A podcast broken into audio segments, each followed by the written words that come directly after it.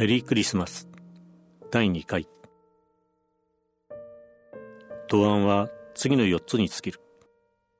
第一には綺麗好きなことである。外出から帰ると必ず玄関で手と足とを洗う。落ちぶれたと言ってもさすがにきちんとした二部屋のアパートにいたがいつも隅々まで拭き掃除が行き届きことにも台所の器具は清潔であった。第二にはその人は少しも私に惚れていないことであった。そうして私もまた少しもその人に惚れていないのである。性欲についてのあのどぎまぎしたいやらしく面倒な思いやりだかうぬぼれだか気を引いてみるとか一人相撲とか。何が何やら十年一日どころか千年一日のごとき陳腐な男女闘争をせずともよかった。私の見たところではその人はやはり別れた夫を愛していた。そうしてその夫の妻としての誇りを胸の奥深くにしっかりと持っていた。第三にはその人が私の身の上に敏感なことであった。私がこの世のことが全てつまらなくてたまらなくなっている時に「この頃お盛んのようですね」などと言われるのは味気ないものである。その人は私が遊びに行くといつでもその時の私の身の上にぴったり合った話をした。いつの時代でも本当のことを言ったら殺されますわね。ヨハネでもキリストでもそうしてヨハネなんかには復活さえないんですからね。と言ったこともあった。日本の生きている作家については一言も言ったことがなかった。第4にはこれが最も重大なところかもしれないがその人のアパートにはいつも酒が豊富にあったことである。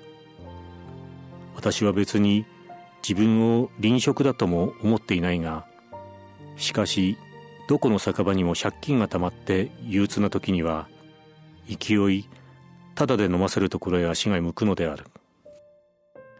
戦争が長く続いて日本にだんだん酒が乏しくなってもその人のアパートを訪れると必ず何か飲み物があった。私はその人のお嬢さんにつまらぬものをお土産として持って行ってそうして泥酔するまで飲んでくるのである。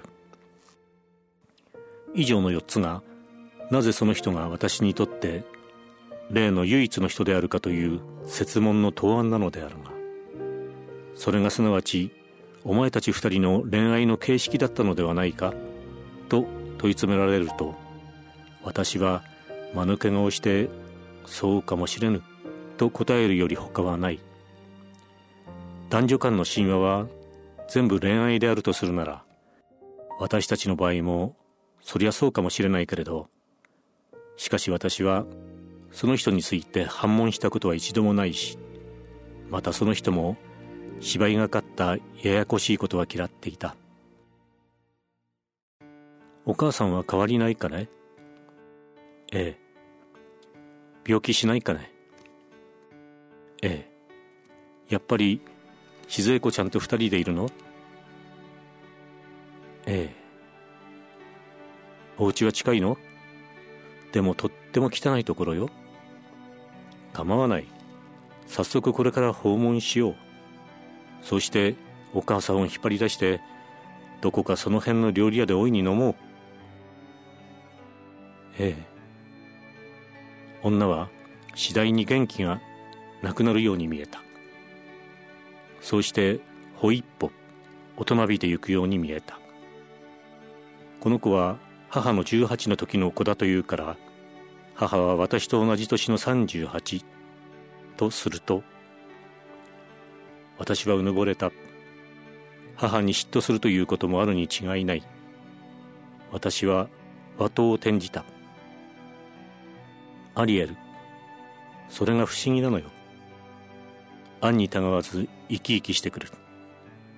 もう千にね私が女学校へ上がったばかりの頃笠井さんがアパートに遊びにいらして夏だった？わお母さんとのお話の中にしきりに「アリエルアリエル」という言葉が出てきて私何のことかわからなかったけど妙に忘れられなくて急におしゃべりがつまらなくなったみたいにふっと語尾を薄くしてそれっきり黙ってしまってしばらく歩いてから切って捨てるようにあれは本の名だったのね。私はいよいようぬぼれた。確かだと思った。母は私に惚れてはいなかったし私もまた母に色情を感じたことはなかったがしかしこの娘とでは悪いわと思った。